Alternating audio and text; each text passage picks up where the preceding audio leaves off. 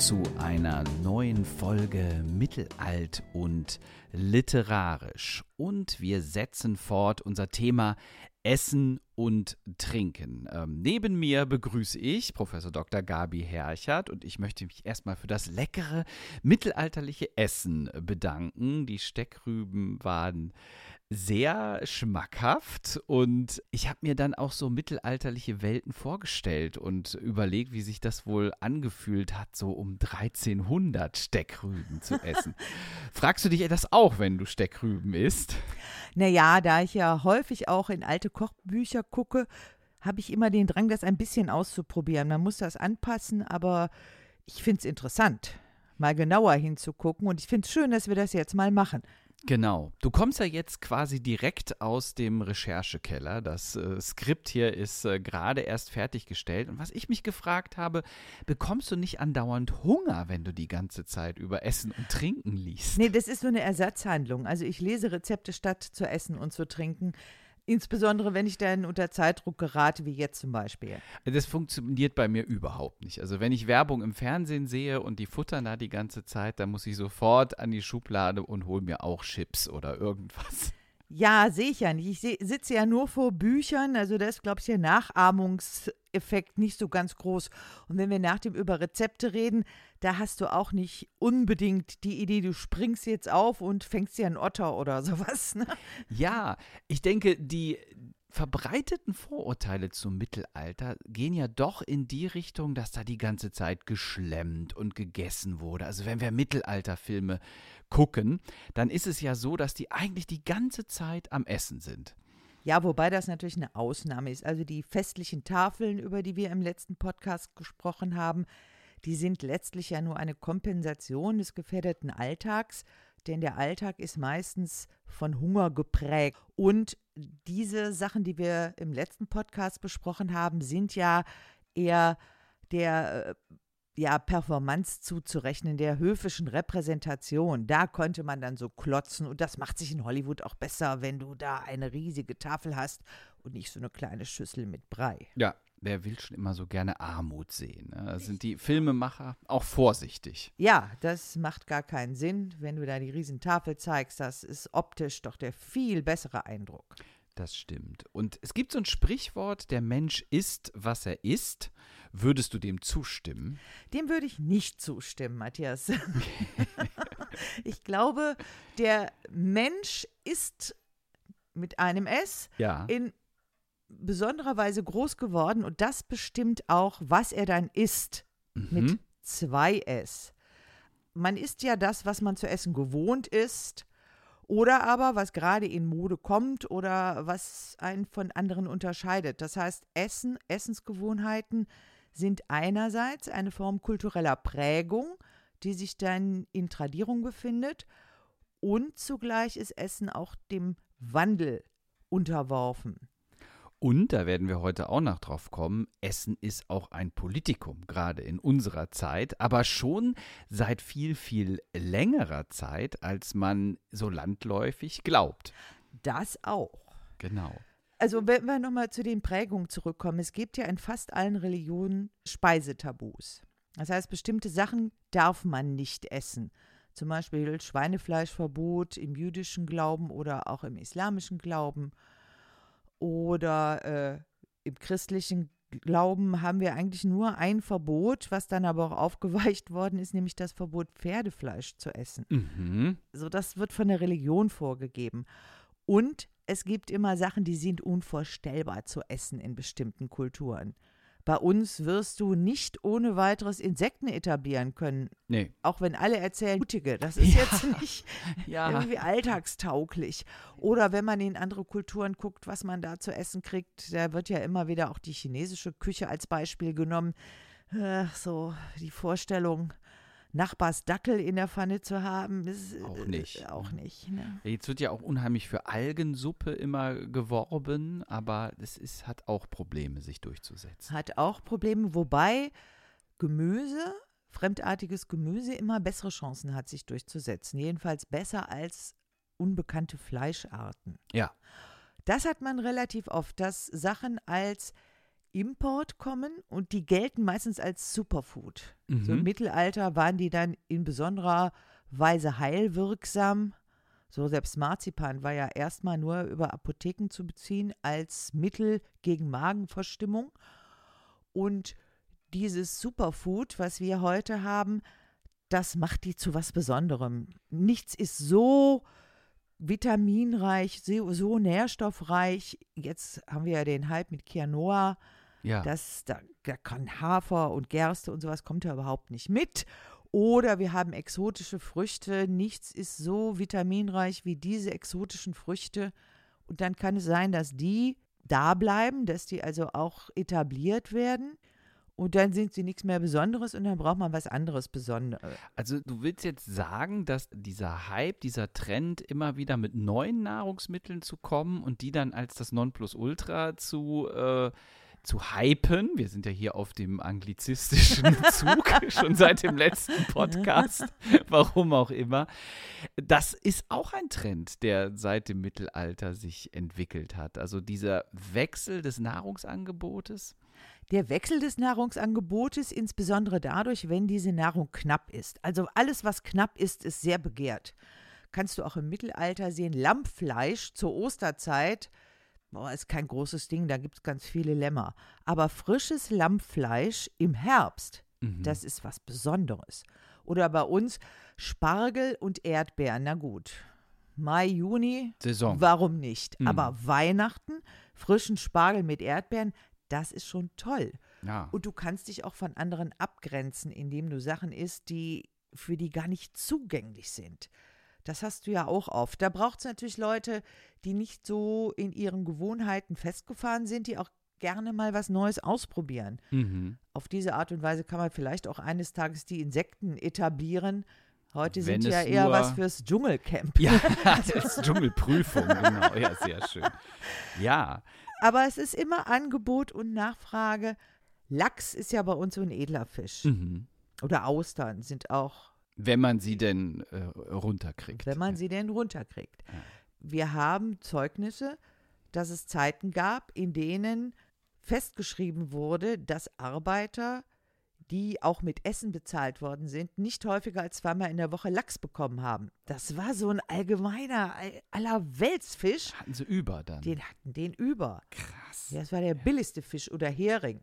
Ja, Wenn wir gleich auch noch hören, im Mittelalter war Hering zu bestimmten Zeiten irgendwas, was auch die Armen essen konnten. mhm. Heute ist Hering was Besonderes. Ja, gerade auch, weil die Fangquoten dann runtergesetzt werden, dass man die Meere nicht überfischt. Jetzt sagst du, Grundnahrungsmittel. Was war denn das so im Mittelalter?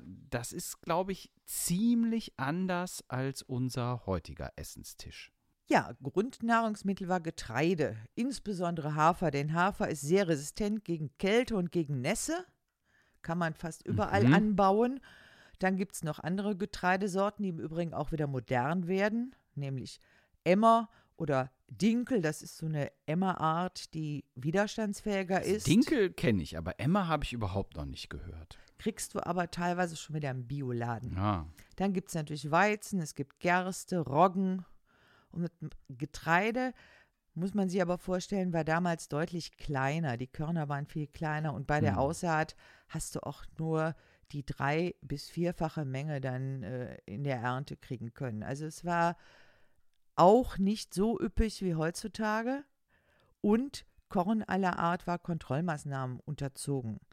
Es war auch ratsam, Kornhäuser anzulegen, falls eine Hungersnot kommt oder Mhm. aber die Marktaufsicht auch darauf zu richten, dass Korn jetzt nicht zu übertriebenen Preisen verkauft wurde. Naja, und man muss sich natürlich auch klar machen, es war alles Handarbeit. 90 Prozent der Bevölkerung Klar. hat in der Landwirtschaft gearbeitet, ja, und nicht wie heute als Softwareentwickler oder Marketing-Experte, Richtig? ne, sondern das war alles sehr bodenständig und es gab keine Maschinen, es gab keine Dünger, womit wir heute ja die Ernteerträge durch die Decke äh, pushen. Und äh, also Mais kam jetzt auch nicht vor, ne? Mais kam auch etwas später. Hirse kommt aber vor. Hirse. Hirse ist aber sehr empfindlich und gehört deshalb regional auch zu den besonders guten Speisen. Obwohl ich mich jetzt auch gar nicht erinnern kann, wann ich je das letzte Mal irgendwie Hirsebrei ist auch doch eher verschrien als äh, gesund und unschmackhaft. Ja, aber gehörte zu den ganz feinen Sachen im Mittelalter. Nur wie gesagt, der Haferbrei ist das Grundnahrungsmittel der armen Leute und bis ins 18. Jahrhundert auch die allgemeine Morgenspeise. Wird dann im Übrigen durch Kaffee ersetzt. Das leuchtet mir auch überhaupt nicht ein. Also erstmal Haferbrei morgens runterzukriegen, da musst du heute ja wirklich ausgeprägter Gesundheitsapostel sein für. Ja, also bin ich auch noch nicht auf die Idee gekommen. Und ja gut, es, es gibt natürlich Menschen, die morgens nur einen Kaffee trinken, aber Kaffee ist ja in dem Sinne doch kein Lebensmittel, oder? Doch schon. Doch. Frag mich mal. Also für mich ist Kaffee existenziell. Ja. Ich bin auch auf sechs Tassen am Tag, aber ich würde es nicht als feste Speise bezeichnen. Ja gut, und wir haben natürlich im Mittelalter auch noch Brot. Aber Brot gehört eher zu den warmen Speisen. Das mhm. heißt, du hast dann einen Eintopf oder eine Suppe und dann wird das Brot eingebrockt, sodass du es dann auch wieder auslöffeln kannst. Also die Suppe, die du dir dann eingebrockt hast. Die, die musst du auch musst selber du wieder auslöffeln. Auslöffeln. Man kann aber auch das Brot mit warmer Brühe übergießen, denn das ist ausgebacken und das ist hart. Kannst du dir so ähnlich vorstellen wie Knäckebrot oder hm. so, ein, so ein Fladenbrot, also ziemlich platt, ziemlich hart. Und wenn du da Brühe drüber kippst, dann brauchst du keinen Teller und das wird langsam weich, sodass das auch genießbarer ist. Und warum war das so hart? Lag das an der Backtechnik?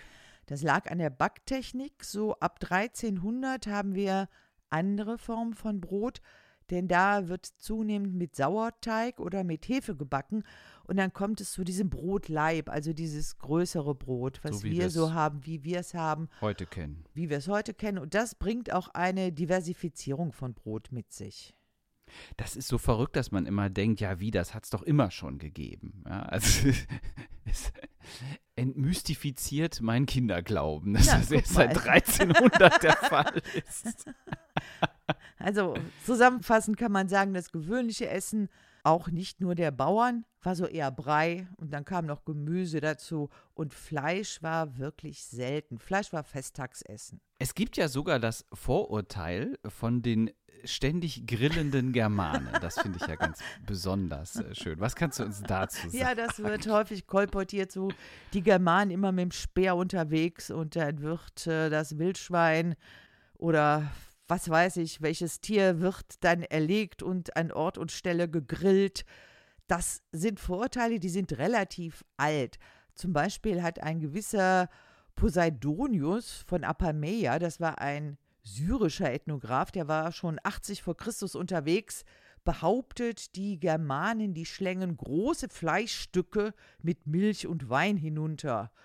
Und auch Tacitus, der ja die Germanen in einem besonderen Licht erscheinen lässt, der weist die so eher aus als Allwettergriller.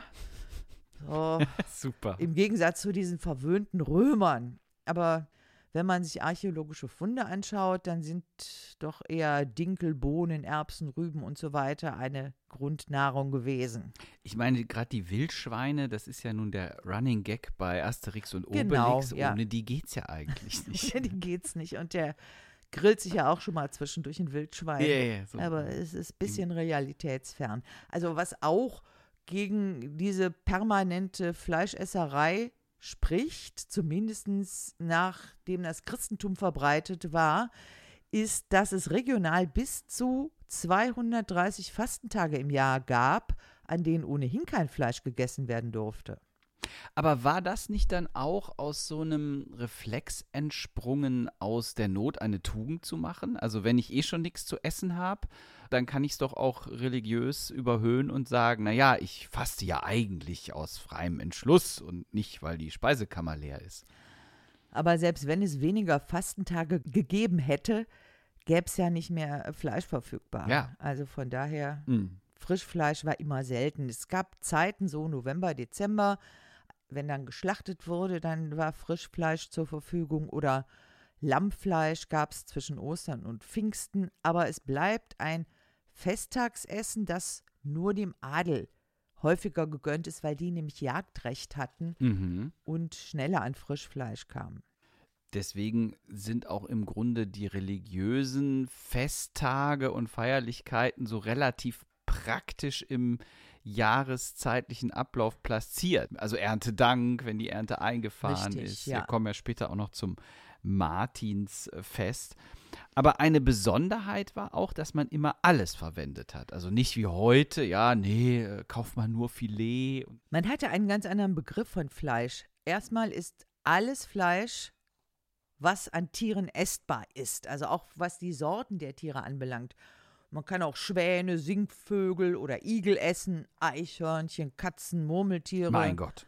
Seehunde an der See, aber natürlich auch Rinder, Ziegen, Schafe, Schweine und so weiter. Hast du Igel gesagt Ich habe gerade? Igel gesagt. Und Eichhörnchen. Und Eichhörnchen ist ja auch. nichts ja. dran auch. Tja. Und sobald irgendetwas von einem Tier in der Mahlzeit verarbeitet worden ist, dann ist das schon eine Fleischmahlzeit. Ach, Also das heißt, wenn du die Speckschwarte mitkochst, hast du eine Fleischmahlzeit. Etikettenschwindel. das? Und außerdem ist auch alles, was man vom Tier noch eben essen kann, Fleisch.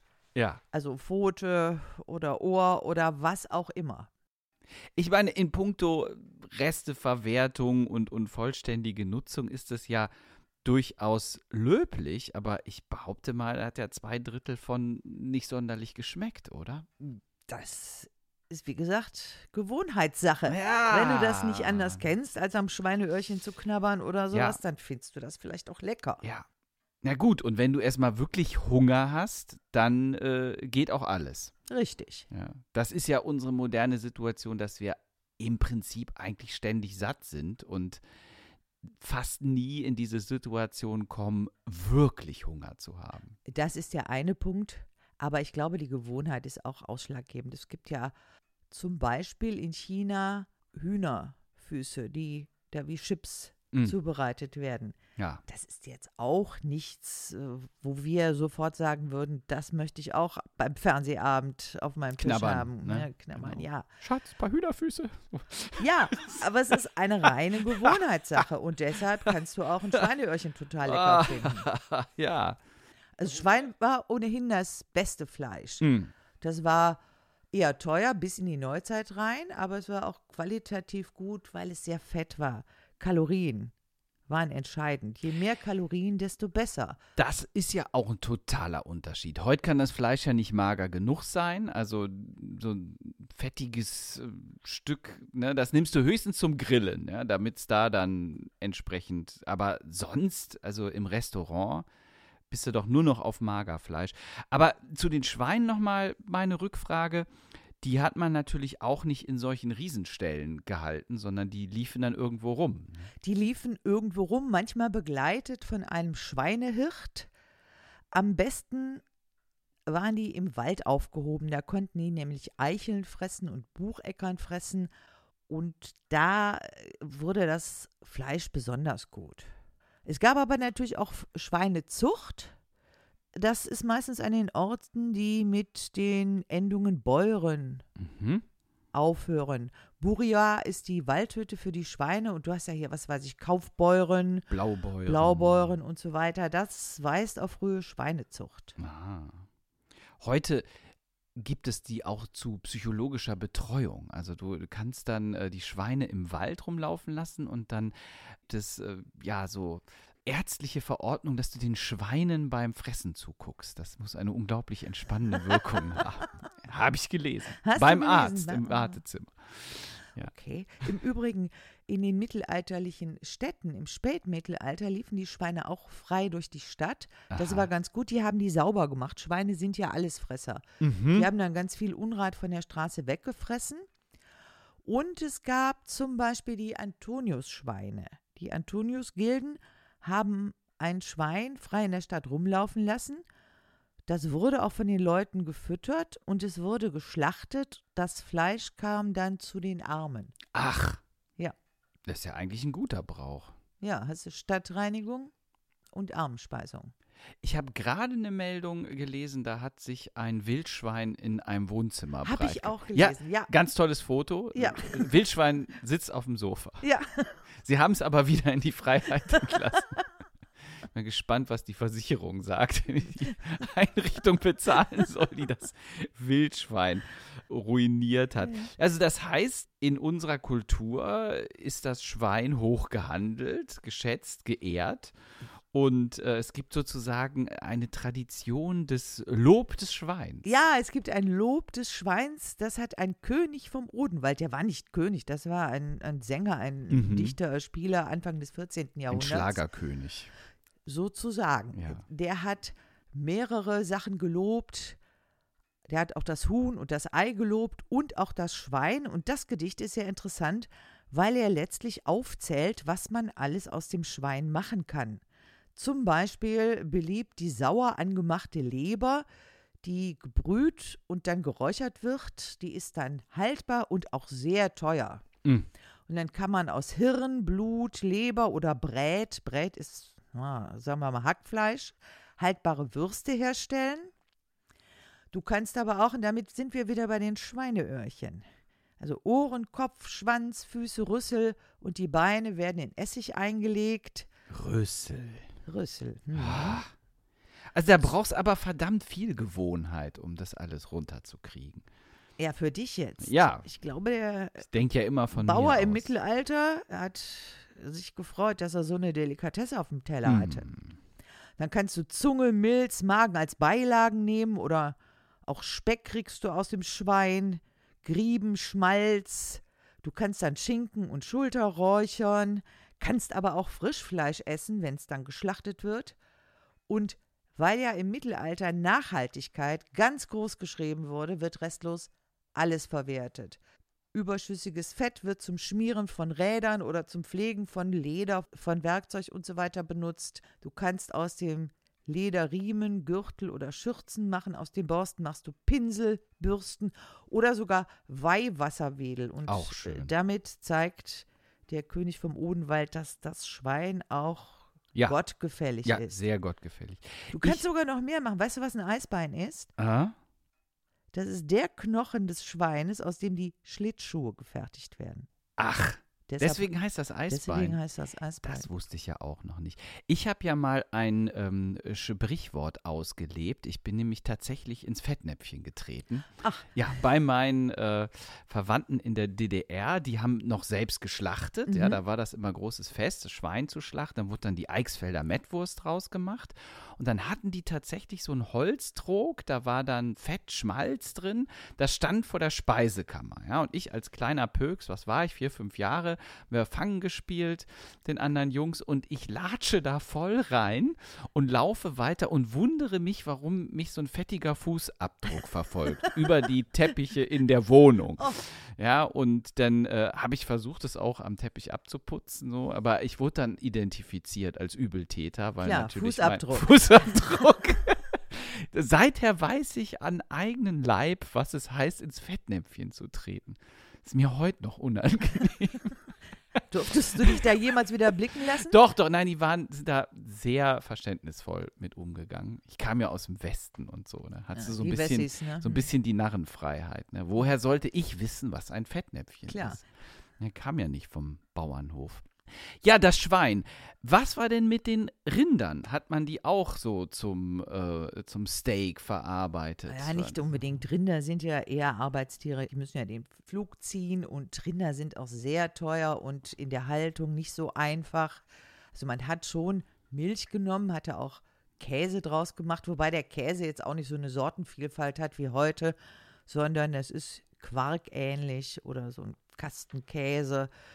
Also diese hochgezüchteten Milchkühe, Nein, die nee, da ihre 100 Liter am Tag. Milch ist sowieso eher kein Volksgetränk. Das Mm. wird zu Butter verarbeitet, wird zu Käse verarbeitet. Gerade äh, Butter macht ja alle Speise gut. Ja. Muss allerdings gesalzen werden zur Konservierung. Kann man auch im Übrigen mit Ingwer und mit Zimt versetzen. Mhm. Aber für die Erwachsenen ist das kein richtiges Getränk. Eher Buttermilch. Aha. Kinder kann man mit Milch großziehen oder denen kann man Milch geben. Ziegenmilch gab es ja auch. Ziegenmilch noch, ne? auch. Ganz oft hatten die Leute eine Hausziege und deren Milch wurde dann noch eher verwertet als Kuhmilch. Finden wir heute aber auch eher ungenießbar. Kommt drauf an. Ja. Gibt Liebhaber von allem. ja. Und wie war es mit Hühnern? Hühner sind so die erschwingliche Fleischspeise auch für die Armen. Also ein Ei oder dann mal ein Sonntagsbraten, ein Hähnchen für die ganze große Familie.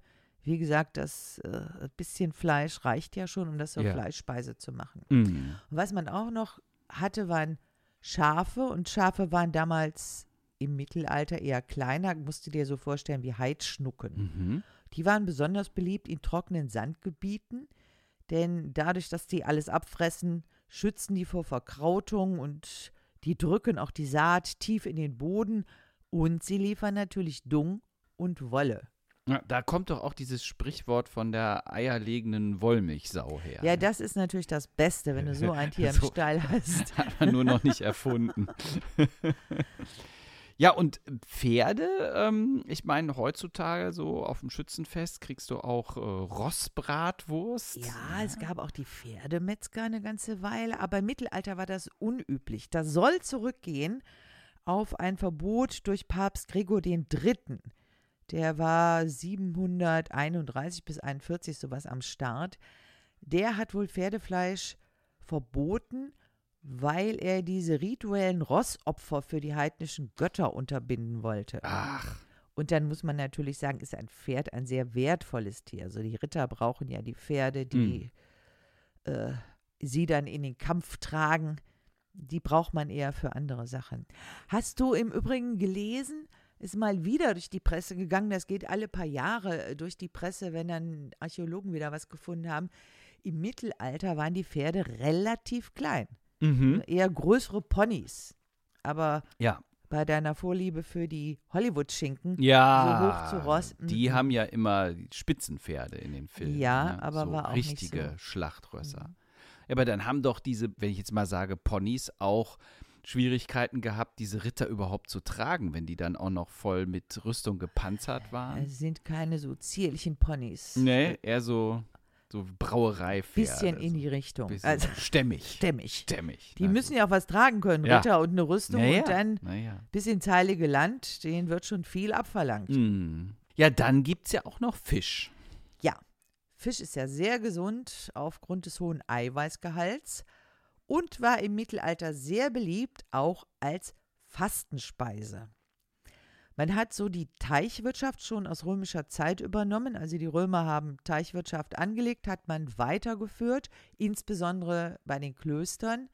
Die Klöster waren bei der Nahrungsmittelproduktion immer ganz weit vorne, denn das waren die Orte, wo man lesen und schreiben konnte. Ja. Und da konnte man auch noch mal in die antiken Bücher reingucken und konnte dann aufgrund dessen eine ordentliche Teichwirtschaft betreiben. Kam denn jeder auch immer und überall so an Fische dran? Also konntest du einfach äh, mal angeln gehen? Nein, konntest du nicht, denn Fischerei in Flüssen war Herren- oder auch Gemeinderecht. Da gab es ja die Forellen und die Krebse, aber nicht jeder durfte die daraus angeln. Und Hering gab es bis zum 13. Jahrhundert nur in Küstennähe, aber dann kam die Hanse auf und die Hanse hat Unmengen von Heringen aus Schonen und Stockfisch aus Bergen gebracht, sodass dann im 13. Jahrhundert Heringe und Stockfisch zum Volksnahrungsmittel geworden sind. Das war dann so ein Massengut, Mhm. dass das für jeden erschwinglich war. Es war übrigens zunächst mal das Hauptgeschäft der Hanse. Große Tonnen von gesalzenen Heringen und eben Stockfisch. Das ist ja auch nicht so bekannt. Also bei Hanse denkst du ja an Gewürze, an Pelze und also eher so an diesen ganzen Fancy-Bereich, ne? Luxusgüter. Ja, aber Ja. du kannst natürlich mit so einer Massenware deutlich mehr verdienen. Ja. Und es zeigt aber auch, dass ab dem 13. Jahrhundert die Ernährung wesentlich auf Fernhandel basiert. Ja, was uns auch nicht so geläufig ist. Also zu den gängigen Vorurteilen gehört doch, dass irgendwie diese Bauernhöfe so komplette Selbstversorger waren und dass auch das ganze Land von den Bauernhöfen aus versorgt worden ist. Ja, das ist ohnehin immer die Diskussion um Globalisierung. Man meint ja, Globalisierung ist was aus der Neuzeit, Kolonialisierung, danach Globalisierung. Aber im Grunde genommen war das Römische Reich schon ziemlich global. Und wenn dann die Römer irgendwas von Ägypten an den Niederrhein verschleppt haben, dann war das Inland, aber für heutige Begriffe auch ausgesprochen global. Ja, und wir hatten das ja in den Pest-Podcasts, dass äh, du da beschrieben hast, dass äh, das Mittelalter Phasen von sehr, sehr ausgeprägter Globalisierung kannte und dann erst über die ganzen Quarantänen und auch den Zusammenbruch von, von Wirtschaftsverbindungen und diese Isolation von ganzen Regionen das dann sehr, sehr stark zurückgegangen ist und lange gebraucht hat, um sich wieder zu entwickeln und auf den Stand von vorher zu kommen. Richtig, ja, klar. Also das hatte dann alles auch Auswirkungen eben auf den Ernährungsmarkt. Klar. Was nicht mehr geliefert wird, fehlt. Dann Ja. brauchst du Ersatzmittel. Ja, ja. Und äh, wie ist es mit Obst? Obst bereicherte natürlich auch den Speiseplan. Karl der Große hat zum Beispiel zur Obstbaumzucht auf Königshöfen angeregt in seiner Capitulare de Villis. Wenn man das liest, findet man alle möglichen Obstsorten, also Äpfel, Birnen, Quitten, Mandel, Feige, Kirschen, Pflaumen etc. Äh, wenn man genau hinguckt, weiß man nicht so, hat er das ernst gemeint oder wurde da alles an Obstsorten aufgezählt, was, Was irgendwie gibt's? bekannt war. Ja. Also klar, also, es wurden Apfelplantagen angelegt. Kannst du auch wieder einen Ortsnamen erkennen. Alles, was Affel oder Äffel am Ende hat, weist auf mittelalterliche Apfelplantagen. Mhm. Und es gab Mandelbaumplantagen. Denn Mhm. Mandelmilch war im Mittelalter auch unverzichtbar. Und der Mandelbaum wächst auch hier. Der wuchs damals hier, ja. Ja. Also was heißt hier? Mhm. Du hast natürlich auch eine relativ große Region. Ja. Das Einzugsbereich Ja. Der Karolinger war auch nicht so klein. Ne? Und. Obst hat man dann ganz gut zu Dörrobst verarbeiten können. Birnen entziehen sich dem, aber Äpfel kann man super zu Dörrobst Obst verarbeiten und Mhm. dann auch im Winter essen.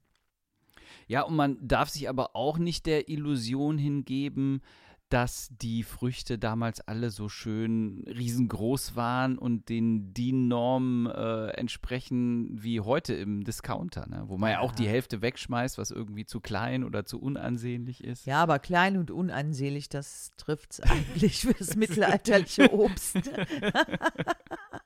Du kannst natürlich auch Beeren sammeln. Es gab Erdbeeren, das sind allerdings die Walderdbeeren. Mhm. Die Gartenerdbeere, die wir ja auch als große Erdbeere kennen, die kommen auch erst im 17. Jahrhundert nach Europa. Mhm. Und dann gibt es auch Heidelbeeren, Preiselbeeren, die kannst du auch sammeln und die sind auch lecker zu ihrer Zeit. Aber klein. Aber sehr klein. Was ist mit so Dingen wie Johannis oder Stachelbeere? Habe ich nichts zu gefunden. Nichts zu gefunden. Scheint Ah. später zu sein. Wollte ich noch nachgucken, habe ich vergessen. Ja. Du hast natürlich äh, auch Feigen, mhm. Datteln, Rosinen und Reis. Und das wird im 14. Jahrhundert durch die Hanse ebenfalls zur Massenware. Aber das klingt ja schon ein bisschen mehr nach Luxus, würde ich sagen. Das war aber kein so großer Luxus. Dadurch, dass das in derart großen Mengen importiert worden ist, war das auch für die, die nicht so viel Geld hatten, erschwinglich. Aber Rosinen, wenn du die irgendwo dran packst ans Essen, da wird, Wird ja süß. wird ja. schon besser. Und Trauben sind ja auch in äh, europäischen Gefilden gewachsen. Und Reis auch als Massenware, obwohl man derart lange Transportwege hatte dafür. Hält ja lange. Ja. War aber nicht so beliebt, der Reis. Echt nicht? Nö, man hatte ja Hafer, Gerste und so weiter. So Hafer. Reis ist auch nur irgendein Getreide. Mm. Heutzutage wird Reis ja total gehypt als gesund und was Ja. nicht alles. Ne? Wildreis, das so distinguiert. Kommt drauf an, wen du fragst. Du kannst auch Leute fragen, die sagen dir, dass Hafer viel eiweißhaltiger ist oder dass Hafer viel besser ist. Oder sollst mal Dinkelbrot machen. Ja. Also, das ist eine Ansichtssache. Ja, Hafermilch ist jetzt auch sehr, sehr im Kommen. Klar. Mm. Und Mandelmilch im Übrigen auch Ma- wieder. Auch, ja, auch. Die schmeckt auch wirklich gut im Kaffee. Dann wird Kaffee. Kaffee schon fast zu einer Mahlzeit. Och, nee. Wie äh, war's mit Gemüse? Ja, Gemüse. Äh, Gemüse ist das, was grün ist und wir haben eine fließende Grenze zwischen Gemüse und Kräutern. Mhm. Beliebt sind die alten Sorten, die, es kommt ja alles wieder. Das finde ich auch erstaunlich. Seit einigen Jahren findest du jetzt regelmäßig Pastinaken. Ja. Die waren völlig verschwunden, Komplett, aber im mhm. Mittelalter ein ganz gängiges Gemüse. Dann gibt es die Gartenmelde, nennt man auch spanischen Salat, ist jetzt noch sehr selten und sehr teuer, hält aber Dürre aus und dürfte als Gewächs bald wieder Fuß fassen. Hast aber auch sowas wie die Kichererbse, die damals maurische Erbse hieß. Mhm. Und natürlich mit dem Einführen der Dreifelderwirtschaft kommt es zu einem Aufstieg von Erbsen, Bohnen und Linsen, wobei Erbsen dann Fleisch des armen Mannes sind. Im Übrigen ganz viele vegane Produkte sind auch aus Erbsenprotein hergestellt. Das kommt Ja, wieder dran. Aber Grundlage. diesmal eher nicht für den armen Mann, sondern vielleicht für den eher Reichen. Mhm.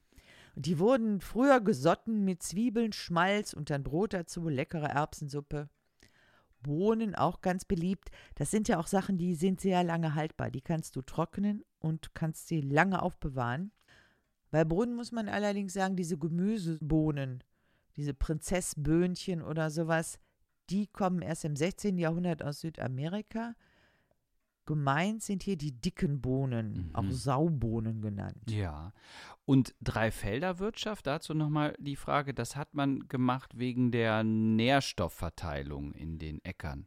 Ja, also dass du die Äcker nacheinander bepflanzt und ein Feld dann als Brache liegen lässt, Damit damit, es sich das sich erholt. Du kann, konntest damit die Ernteerträge deutlich steigern. Mhm.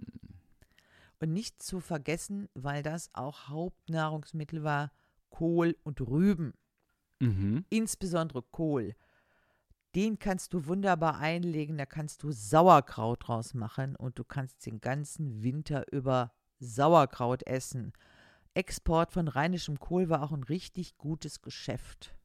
Das war ja auch dann in der Seefahrt der große Durchbruch, als man rausgefunden hat, dass man Sauerkraut mitnehmen konnte und damit Skorbut verhindern. Richtig, ordentlich Vitamin drin. Ja.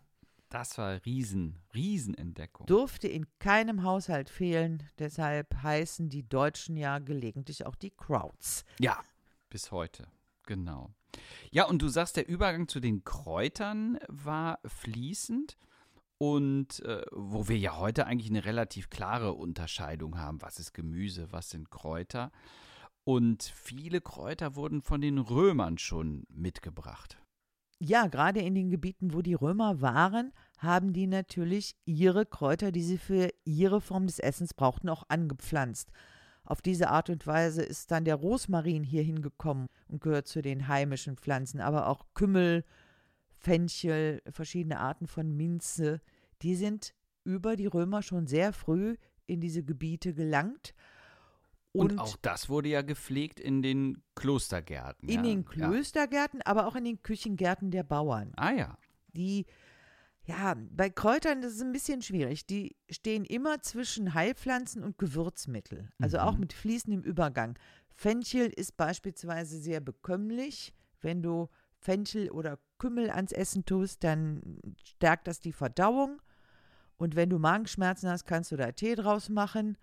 Das ist dann auch vorbeugend zu sehen oder eben im Nachgang, wenn du die Magenschmerzen schon hast. Kannst du mich ja mit beidem jagen. Ja? Nimm noch Kamille dazu und dann ist ganz vorbei. Ja, Kamille kannst du ja vollständig mit einrechnen, wobei Kamille eigentlich nicht so als Würzmittel bekannt ist. Das bleibt, glaube ich, eher im Bereich der Heilpflanze. Mhm. Dann unverzichtbar Ingwer, Mhm. zahlreiche Gewürze mit Ingwer und da gab es auch schon einen großen Import, genauso wie für Safran, wobei Safran eher der Gelbfärbung diente, das hat wenig Eigengeschmack. Ja. Diesen Gewürzhandel hast du schon im 10. Jahrhundert, der ist aus Mainz belegt, dass man problemlos für gar nicht so furchtbar viel Geld Pfeffer, Ingwer, Nelken und Safran erstehen konnte. Und es heißt ja immer, da frage ich dich auch nochmal, ist das ein Vorurteil oder war das wirklich so, dass dann die Reicheren ihre Speisen unfassbar scharf gewürzt haben oder mit ganz viel Salz versehen, um zu zeigen, dass man sich Gewürze leisten konnte?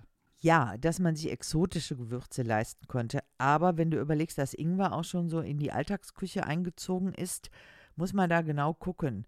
Die ganz neuen Gewürze, die werden dann viel gebraucht und viel verbraten. Also das waren dann auch so Modetrends. Das sind Modetrends, ja. Ja, Du hast zum Beispiel im Barock den Modetrend, alles Mögliche mit Zitronen zu würzen, Mhm. weil die in ihren Barockschlössern oder an ihren Barockschlössern dann die entsprechenden Gewächshäuser. Gewächshäuser hatten. Orangerie. Orangerien und dann kommt natürlich Zitrone ans Essen, klar. Ja. ja. Was aber schon auch schmeckt. Ne? Ja, und weißt du, was man noch braucht, ist der Holunderbaum, wenn wir jetzt hier gerade bei den ganzen äh, vegetarischen Sachen sind. Was hat man damit gemacht? Das ist auch ein Heilmittel gegen Husten, gegen Erkältung. Ja. Aber du kannst natürlich auch die Holunderblüten zu Sirup verarbeiten. Das ist ein leckeres Getränk. Du Stimmt. kannst sie braten. Du kannst aber auch aus diesen Holunderbeeren Säfte herstellen. An jedem Haus muss ein Holderbaum oder Holunderbaum stehen. Holder. Mm. Kommt das Wort Hold da auch her? Ist das Boah. davon abgeleitet? Oh. Ich würde das eher von Holla, also von äh, den, von der Göttin ableiten. Aha, aha, okay. Wie war es mit Süßungsmitteln? Also man konnte ja schlecht äh, in den Kaufmannsladen gehen wahrscheinlich und sich so ein Kilo Zucker kaufen. Wenn du unfassbar viel Geld gehabt hättest, hättest du das auch machen können. Es gab durchaus schon Zucker, aber das war so ein Luxusartikel, der Zucker. Mhm. Der wird erst in der frühen Neuzeit zur Massenware. Gewöhnlicherweise süßte man mit Honig. Bienenhaltung war ganz groß geschrieben, weil man ja auch Wachs brauchte für die Kirchen, Ja, für die Kerzen. für die Kerzen. Wachs Mhm. bringt immer auch Honig mit sich und Honig war deshalb ein verbreitetes Mittel. Man konnte auch Süßholz nehmen, aber das hat ja ein bisschen Eigengeschmack, so lakritzartig. Mm. Damit konnte man süßen und die jetzige Süßung, die ja durch den allgemeinen Zucker zustande kommt, bei uns durch den Rübenzucker, wird erst nach der Kontinentalsperre, also nach 1747, als Napoleon den Import abgeschnitten hat, hier modern. Dann hat man festgestellt, man braucht gar kein Zuckerrohr, man kann auch Rüben nehmen. Ja, also Rübensirup äh, bin ich mit groß geworden. Ja, guck mal. Immer klebrige Finger. Immer klebrige Finger, da schön auf Käse und so. Ja. ja, ja. ja. Genau. Beliebt ist die Kombination süß und scharf. Mhm. Kennst du Pfefferkuchen? Ja, aber das ist ja heutzutage eher was Süßes, ne? Wir würden es der Süßigkeit zurechnen, aber da kommt auch richtig Pfeffer ran. Ach, Und dann kannst du nämlich den Pfefferkuchen nehmen, um zum Beispiel einen rheinischen Sauerbraten herzustellen. Aber das, der kommt auch aus einer späteren Zeit. Im Mittelalter ist der so nicht bekannt. mm. was wurde denn getrunken? Ja, Wein und Bier. Ja, klingt jetzt auch erstmal wieder nach Luxus, ist es aber nicht wahrscheinlich. Ist es aber nicht. Wasser war Luxus, denn Ah. gute Quellen sind selten und Wasser war in der Regel knapp und unrein. Also Mhm. die Römer haben ja auch nicht umsonst ihre Wasserleitungen von der Eifel bis nach Köln und sonst wohin legen lassen. Die haben dann gute Quellen ausfindig gemacht und haben das Wasser in die Stadt geleitet. Mm. Aber nach der Römerzeit sind die in weiten Teilen verfallen und dann war man auf der Suche nach irgendwas, was man gut trinken konnte. Ja, und man hatte hauptsächlich nur das Oberflächenwasser, ne? Die Flüsse. Ja. Aber man hatte natürlich auch Grundwasser, nur die Abfallgruben Ja. waren auch auf der Höhe. Äh, Es war schon gefährlich, aus dem Brunnen zu trinken oder aus dem Fluss zu trinken. Ja. Ich weiß noch, in manchen mittelalterlichen Städten gab es dann so Gebote, wenn die Bier brauen wollten, dann hieß es immer, ja, freitags wird äh, Bier gebraut, nicht in den Fluss pinkeln. Das halte ich jetzt auch für ein Gerücht. Aber dann, wie du es gerade beschrieben hast, dann war Wein und Bier vor allen Dingen dazu da, das Ganze zu desinfizieren durch den Alkoholgehalt. Ja, das war schon desinfiziert. Mm. Aber der Alkoholgehalt war deutlich geringer, als du dir das jetzt vielleicht vorstellst. Äh, Das war nicht so, wenn die morgens eine Biersuppe getrunken haben, dass sie dann betrunken für den Tag waren oder dass sie nach jeder Mahlzeit dann aufs Feld torkelten. Mm. Wenn wir jetzt mit Wein anfangen, das sind ganz dünne, saure Weine. Das ist Grundnahrungsmittel und wird auch zu allem Möglichen verwendet. Fleisch beispielsweise wird in der Regel in Wein gekocht und nicht in Wasser. Mhm. Aber wenn du sagst sauer, das klingt jetzt ja auch nicht so lecker. Nee, es war auch nicht lecker. Es gab auch gute Weine, Ja. aber das war so die Ausnahme. Das waren die Weine, die waren süß, das waren die Weine mit hohem Alkoholgehalt, aber das war was Besonderes. So für den Alltag hatte man so ein, ja, so eine dünne Plörre, die meistens sauer war. Dabei geht es ja an sich auch auf die Römer zurück, die ja doch den Weinanbau auch äh, nach Süddeutschland gebracht Ja, klar. haben.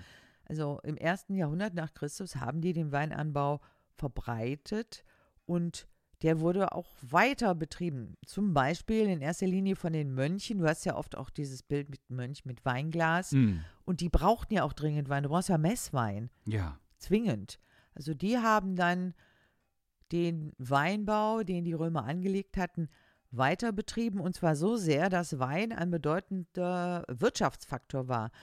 So das Gebiet von Deutschland war im Mittelalter der größte europäische Weinproduzent. Und besonders die Pfalz, aber ab 1000 dann auch noch so die Nebentäler des Rheines, die kamen dazu. Was sich ja bis heute gehalten hat. Das hat sich bis heute gehalten. Einige andere Gebiete haben sich nicht gehalten, denn bei der sogenannten kleinen Eiszeit im Spätmittelalter waren diese Gebiete dann nicht mehr als Weinbaugebiete tauglich. Mhm. Wir haben so Nachricht, dass selbst im Norden oder in Schlesien, in Ostpreußen Weinbau betrieben wurde. Zum Beispiel Berlin-Kreuzberg Mhm. ist ein ehemaliger Weinberg. Wahnsinn, das kann man sich ja wirklich gar nicht mehr vorstellen. Oder bald vielleicht wieder Ja. mit der äh, Erwärmung. Ja, durch Ja. diese Klimaverschiebung Ja. hast du jetzt schon wieder neu erschlossene Ja, Weinanbaugebiete. die, die ersten Weine gibt es aus England. Ne? Ja. Das verdankt sich allerdings auch dem Golfstrom. Mhm. Aber so dieser äh, wunderbare Mosel-Riesling, Sortenrein, äh, das war auch noch nicht so. Das war noch nicht so. Es gab kaum Qualitätsbewusstsein. Häufig wurde der Wein auch verschnitten. So, wenn du einen Wein hast, der ein bisschen besser ist, dann kannst du da noch was reinpacken von dem. Äh, Es gibt auch keine Sortenbezeichnungen und ganz oft wird er aufgepeppt, indem man ihn mit Honig und mit Gewürzen mischt. Dann hast du so einen Glühweinverschnitt. Mm. Ist dann genießbarer. Und im Grunde genommen haben die auch komische Sachen gemacht. Also das Klaren des Weines mit Eiweiß, mit Kalk, mit Sand ist schon schwierig. Ja, Oder Feuerwein. Feuerwein ist ein Wein, dann musst du den Gärungsprozess durch Erhitzen unterbrechen. Und dieser unvergorene Most, der erzeugt dann Süße. klingt nach Feuerwhisky von Harry Ja, ja, Potter. ja. Und völlig platt war der Weinanbau dann nach dem Dreißigjährigen Krieg. Also da ist er wirklich zur Bedeutungslosigkeit abgesunken und gelangt erst im 19. Jahrhundert wieder zu Weltruhm. Also drei Jahrhunderte im Mhm. Grunde lag das dann da nieder. Ja, und du hast dann natürlich ab 1800 ungefähr so die Entstehung einer rein Weinromantik. Oh, du schöner deutscher Rhein, Mm, unterwegs der Lorelei. Wein, Lorelei und Ja. sowas. Hat auch ein bisschen was mit Nationalismus zu tun. Und dann wird das nach vorne gebracht. Ja, auch eine Frühform des Tourismus im Grunde. Klar, Ne?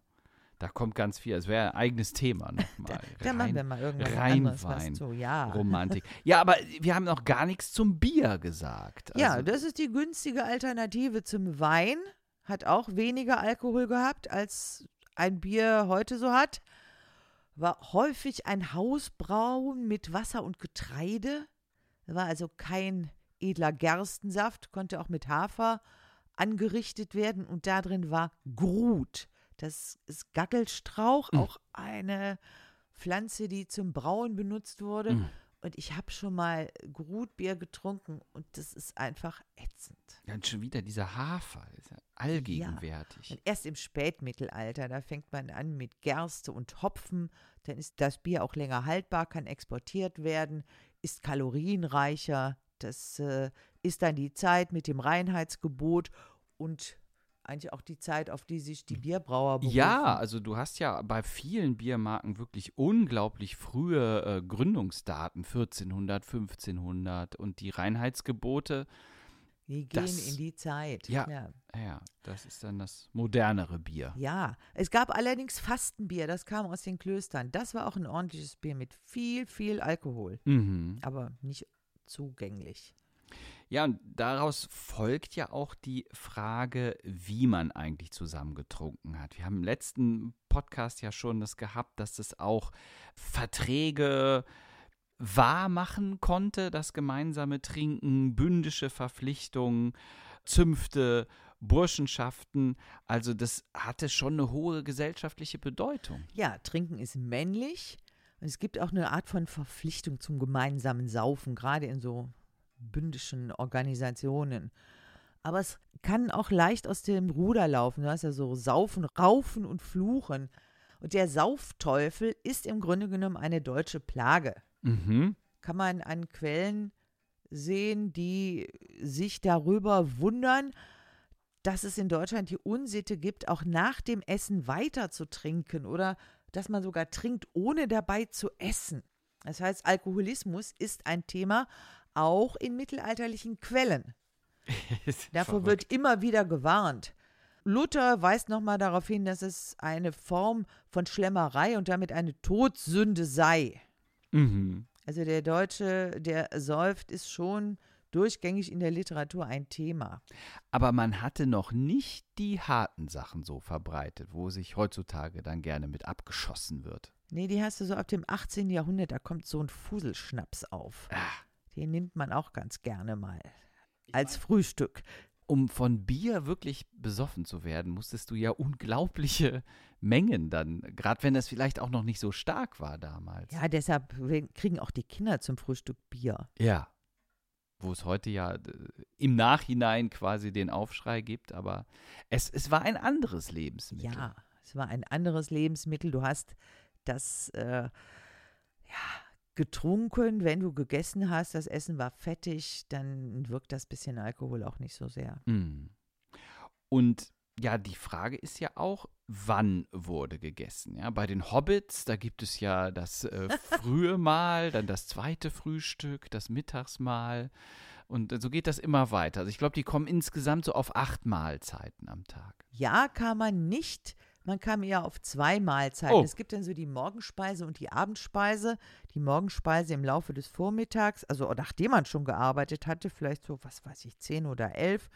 Und die Abendspeise gibt es dann so zwischen 16 und 17 Uhr. Wobei man gucken muss, die genaue Zeitrechnung hatte man ja auch noch nicht. Man hat ja die kurzen Wintertage und die langen Sommertage. Da konnte Mhm. sich was verschieben. Klar, nach Helligkeit. Nach Helligkeit. Und es gab auch nicht so, was wir uns vorstellen. Wann isst man was? Sondern ja, in der Regel Brei, Eintopf oder Brot. So dass Ach. mit den, ja, Eintopf war ja, weißt du, warum die meistens Eintopf Mhm. gegessen haben? Die hatten einen Topf. Und keine Gabel. Richtig. Aber du hast ja die Feuerstelle Ja. und du hast den Topf über der Feuerstelle hängen. Ja. Und du hast nur eine einzige Feuerstelle. Also musst du alles in diesen Topf packen, was immer du haben willst, Fleisch oder Getreide oder was auch immer. Und dieser eine Topf muss reichen. Du kannst ja in so einer Hütte nicht drei ja Feuerstellen machen. der Vier-Flammenherd wurde auch erst später erfunden. so, Ja, und der ist natürlich auch nicht wählerisch. Ne? In so einen Eintopf kannst du auch alles reinschmeißen erst. Ja, klar. Lässt du dann da köcheln, hat sich irgendwann dann sowieso aufgelöst und richtig, fürs Schmecken kommen dann Gewürze dran. klar. Ja, ob das so lecker war. Ne? Aber hat denn die Oberschicht auch so gegessen, wie du das jetzt gerade beschrieben hast? In oder? der Regel ja, also ab der frühen Neuzeit sieht man, dass sich abzeichnet, dass die drei Mahlzeiten einnehmen. Mhm. Frühstück ist dann für Luther ein Thema, denn das stellt für die Arbeitspflichten und so auch aus der Reformationszeit kommt diese Idee, die ja bis heute noch überliefert ist, Frühstücken wie ein Kaiser, Mittagessen wie ein König, Abendessen wie ein Bettelmann. Um seine Linie zu halten. Das macht man jetzt, um die Linie Jetzt zu halten. heutzutage. Also sowieso, mit den Protestanten ist sowieso so eine Sache, deren Einfluss auf die Küche ist schon schwierig, denn die bringen ja eine gewisse Forderung zur Bescheidenheit mit sich, auch beim Essen. Aha. Heißt keine Kritik am Essen, denn die Speise kommt von Gott und Rentabilität ist gefragt, nicht Genuss. So eine kulinarische Selbstbescheidung, was dann dem Verzichtsethos entspricht und im Grunde genommen so eine latente Genussskepsis mit sich bringt. Und da würdest du sagen, das hat sich bis heute gehalten auch. Ah, wenn man so auf die Landkarte guckt, in den protestantischen Gebieten wird die Küche nicht besonders gerühmt. Ja. Also wenn du in die Niederlande schaust, die Calvinisten, die sind jetzt nicht für feines calvinistisches Essen bekannt. Mm. Oder du hast das auch innerhalb von Deutschland, so in Bayern, ne? Ja. Da muss gegessen. gute Küche. Ja. Das, glaube ich, hat sich weiter durchgezogen. Was hast du in deinen Recherchen zu Rezepten und zu Kochbüchern gefunden? Das ist ja im Grunde auch nochmal die Frage, wann dieses Genre der Literatur sich eigentlich begründet hat. Ja, also frühe Formen findet man in den Menüplänen, die zum Teil aus Klöstern überliefert werden. Nehmen wir Kloster Weißenfels, da gibt es einen Menüplan von 1303 und da gibt es dann hintereinander Eiersuppe mit Safran, Schafsfleisch mit Zwiebeln, Bückling mit Leipziger Senf, gesottenen Aal mit Pfeffer, gebackene Gans mit roten Rüben. Das gab es jetzt aber nicht alles bei einem einzigen Essen. Doch, das war ja ein Was? Menü, das gab es so hintereinander. In den Klöstern, die Krass. haben zum Teil gar nicht so schlecht gelebt und du kannst davon ausgehen, wenn es aufgeschrieben worden ist, war das keine Alltagsspeise. Ja, gut. Ja, dann war das für einen Festtag irgendwie. Dann. Ja. Ja. Du hattest nach Kochbüchern gefragt. Das erste deutsche Kochbuch haben wir von 1324. Das ist enthalten im Hausbuch des Michael de Leone. Der hat eine interessante Rezeptsammlung, die sehr orientalisch inspiriert ist. Also viel Pfeffer, Safran, Muskatblüte, Ingwer, Zimt. Und es ist wohl keine Alltagskost. Da Nee. finden wir Rezepte zu griechischem Hähnchen, blau gefärbter Suppe aus Mandeln mit Ziegenmilch und Salzbutter oder auch Stör mit Safranbutter. Nee, das klingt nicht alltäglich. Dann gibt es eine Häufung von Kochbüchern, so ab Mitte des 15. Jahrhunderts. Da zeichnet sich in Teilen auch die Verfeinerung der Kochkunst ab. So 1470 berichtet uns der Küchenmeister des Grafen Ulrich von Württemberg von grünem Damaskus-Ingwer, blauer Milch, einem Riesenei in Schweineblase, dann von einem mit Mandelsplitter gespicktem Teigigel, von Speckknödeln oder von Otternschwanz mit Ingwer und Pfeffer. Also das ist ja jetzt schon sehr auf Inszenierung. Äh, Richtig, abgezielt. Ja, genau. Da hatten wir auch bei, beim letzten Podcast drüber gesprochen, das muss schon was hermachen. ja. Aber ein Rezept in diesem Kochbuch von dem Küchenmeister finde ich total cool. Ich lese das mal vor und ich, du guckst mal, ob du das kennst. Ja. Wer ein gut Mus will haben, der macht von siebenen Sachen. Du musst haben Milch, Salz und Schmalz, Zucker, Eier und Mehl, Safran dazu, so wird es Gel. Das ist ein Kinderlied. Das ist mittlerweile ein Kinderlied, ja, ne? Backe, backe, Backe, Kuchen. Backe, Kuchen, genau. Also ist auch Stark. schon ein bisschen älter. Ja. Ja, dann haben wir so 1485 ein erstes gedrucktes Kochbuch, die Nürnberger Küchenmeisterei von Peter Wagner. Und das ist im Grunde genommen die erfolgreichste Rezeptsammlung der Renaissance. Mhm. Auch mit irren Fastengerichten wie Biberschwänzen. Aber der hat dann auch so Stunts wie vergoldete und versilberte Lebkuchen oder Gemüse im Schachbrettmuster. Also du nimmst verschiedenfarbenes Gemüse und legst das so hin, dass es genau ein Schachbrettmuster ergibt. Wahnsinn. War das dann eher so ein Kochbuch für den Adel? Ja, oder? natürlich. Ja, das ist ne? der, äh, das Kochbuch für die die gehobene. gehobene Küche. ja. Oder äh, 1581 das neue Kochbuch des Mainzer Hofs, Hofkochs Max Rumpold. Der hatte sogar für den Kaiser Rudolf in Prag gekocht und der hat 2000 Rezepte, allerdings von der Hochküche bis zur Resteverwertung. Im Übrigen mit dem ersten Kartoffelrezept. So spät. 1581. Ja, Rösti ähnlich ist. Was Ach. heißt so spät? Ja. So früh waren die Kartoffeln auch noch nicht da. Äh, Bei dem zeichnet sich aber ab, dass er so einen Trend zur natürlichen Küche hat. Der verwendet eher weniger Gewürze. Und das waren jetzt alles Männer. Haben denn nicht auch äh, Frauen mal Kochbücher geschrieben? Eine Anna Wecker aus Basel bringt 1570 ein Kochbuch raus und die ist ordentlich. Ich Mhm. weiß jetzt nicht, ob ich sagen soll, man sieht, das ist das Kochbuch einer Frau. Die bringt da nämlich Ordnung rein. Also erstens Getreide, Mandeln, Gemüse. Zweitens Obst. Drittens Fleisch. Viertens Fisch. Mhm. Und die empfiehlt eher weniger Fleisch und sie stellt sogar Küchengeräte vor. Also sehr pragmatisch. Und sie hat auch noch eine Nachfolgerin, allerdings deutlich später, 1706, gibt es ein Kochbuch von Susanna Eger, das Leipziger Kochbuch. Und die gibt Mengenangaben an. Das hast du in keinem anderen Kochbuch. Das hast du vorher als so ein ungefähr.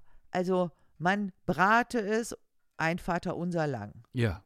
Du hast ja auch heute noch so Angaben wie Prise, ein Mhm. bisschen, Mhm. ein wenig. Das heißt letztlich, dass du gar nicht so genau weißt, wie viel du nimmst, wenn du als Anfänger dabei bist, ja. sondern du musst im Grunde genommen ein erfahrener Koch sein, um ein Kochbuch lesen zu können. Das stimmt. Du musst wissen, wie viel Ingwer kann man noch an eine Mahlzeit ranpacken, damit das nicht nur nach Ingwer schmeckt. Oder wie viel Pfeffer ist verträglich. Aber das hat sich ja total geändert. Also heute hast du ja teilweise bis aufs Gramm genau die Angaben und äh, fast bis auf die Sekunde die Zubereitungszeiten, die trotzdem nie stimmen. Ja. Ja, das hast du natürlich am ausgeprägtesten beim Thermomix. ja, Da kannst du auch so lange reinschütten, bis der sagt Stopp. Da genau. musst du noch nicht mal Der, selber der misst das dann gleich. Ja, ne? ja, ja. Alles digital. ja. Thermomix. Also die Kochbücher, die du jetzt im Sinn hast, die kommen später auf. Das bekannteste ist wohl das von Henriette Davidis. Die ist 1801 in Wengern bei Dortmund geboren. Es war eine unverheiratete Pfarrerstochter, die dann als Kindererzieherin, Krankenpflegerin, aber auch als Haushaltslehrerin gearbeitet hat. Und die hat 1845 ein praktisches Kochbuch geschrieben für ein bürgerliches Publikum und dessen Dienstmädchen. Also Mhm. da kannst du sehen, das ist eine praktische Anleitung, im Grunde genommen ein Kochbuch, so wie wir das heute haben. Mhm. Gab in ihrer Lebzeit noch 21 Auflagen und das Buch ist bis ins 20. Jahrhundert verbreitet worden. Auch mit allem drin, feine Küche, Alltagsküche, Resteverwertung, aber so, dass man daraus lernen kann.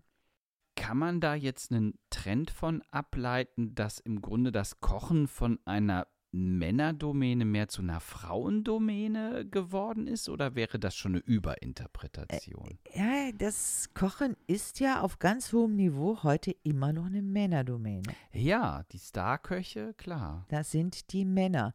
Du hast einen Wandel im Bild der Frau. Also im Mittelalter waren die Frauen ja Partnerinnen der Männer im Sinne von Geschäftspartnerinnen. Man hat den Hof gemeinsam bewirtschaftet, aber auch die Kaufleute haben sich das geteilt. Die Männer waren unterwegs und haben dann den Fernhandel betrieben, die Frauen waren zu Hause und haben eine Buchführung gehabt. So, Mhm. äh, die Frauen waren viel stärker im öffentlichen Leben im Mittelalter, nee, öffentliches Leben kann man gar nicht sagen, waren viel stärker in das Geschäftsleben eingebunden, weil das in der Regel Familienbetriebe waren. Und erst als dann in der Neuzeit die Idee aufkam, der Mann verlässt das Haus für seine Arbeit, ist also in der Verwaltung, ist sonst wo, dann ist die Frau zu Hause und dann ist sie zurückgeworfen auf Kinder und Küche. Mhm. Das ist eigentlich ein modernes Phänomen. Das ist ein modernes Phänomen und mit der Aufklärung wird ja die Rolle der Frau nochmal anders beschrieben. Mit der Aufklärung, Rousseau sagt das, viele, viele andere sagen das auch, das Weib ist von Natur aus dem Manne in einigen Hinsichten so unterlegen, dass sie gar nicht in der Lage ist, die Außengeschäfte zu führen. Und dann ist das Bild der Hausfrau das bestimmende Bild. Entweder muss die Frau dafür sorgen, dass das Dienstpersonal den ganzen Haushalt am Laufen hält, oder wenn kein Dienstpersonal da ist, muss sie eben selber kochen. Aber das ist dann sozusagen ein modernerer Mythos. Der Das ist, ist- nicht von mittelalterlichen Traditionen gedeckt. Nein, der ist nicht gedeckt. Auch nicht beim Kochen. Auch nicht beim Kochen. Die Frau muss ja kochen, die muss ja eine Aufgabe haben, heißt Haushaltsführung, und dann muss sie auch kochen. Und dann ist sie aber für die Alltagsküche zuständig. Ja. Das große Kochen ist nach wie vor Männersache. Ja, ich glaube, wir haben einen sehr schönen Überblick geschaffen in diesem ähm, Podcast. Und Matthias, kochst du eigentlich auch? Boah, also meine, meine Söhne nennen meine Kochkunst immer das Würfelkochen. Das Okay. heißt, ich schnapp mir irgendwas, was im Kühlschrank ist und äh, schmeiß das dann zusammen und es ist ihnen eigentlich eher ein Heißmachen. Ja, also das heißt dann immer, ja, wieso gibt es schon wieder keine Soße? Also dem Zufall überlassen. Kreatives Kochen, ja? Ich rühme mich meiner Kochkunst nicht. Also zum Starkoch hat es leider nicht gereicht. Aber ich esse sehr gern. Dann wäre ja für dich sowas Kochen im Mittelalter ganz richtig gewesen. Ne? Ja, aber also mit bisschen dem Hafer. Nein, nein, ein nein. bisschen, nein. Da kannst Also du auch nicht so viel dem- verkehrt machen. Nein, mit dem Hafer kannst du mich wirklich äh, jagen. Genauso wie mit den Biberschwänzen. Na gut. Es war in Teilen sehr ernüchternd, dieser Podcast. Also ich habe mir das, die Kochkunst im Mittelalter auch äh, in der dörflichen Idylle irgendwie romantischer vorgestellt. Du wärst auch eher der Typ für den großen Hof. Ja, ich glaube auch. Ne? So, da wäre ich irgendwie Barde gewesen. Ja, wahrscheinlich, ja. Das wäre eher Dann so. hättest du zumindest die Reste vom Festbankett Oder abbekommen. wenigstens der Hofnarr. Also. Oder, das. Na gut. Ja, das war eine weitere Folge von Mittelalt und Literarisch und in der nächsten Folge bleiben wir noch ein wenig beim Essen und werden uns mit dem Schlemmen und dem befassen. Bis dahin. Danke fürs Zuhören. Tschüss.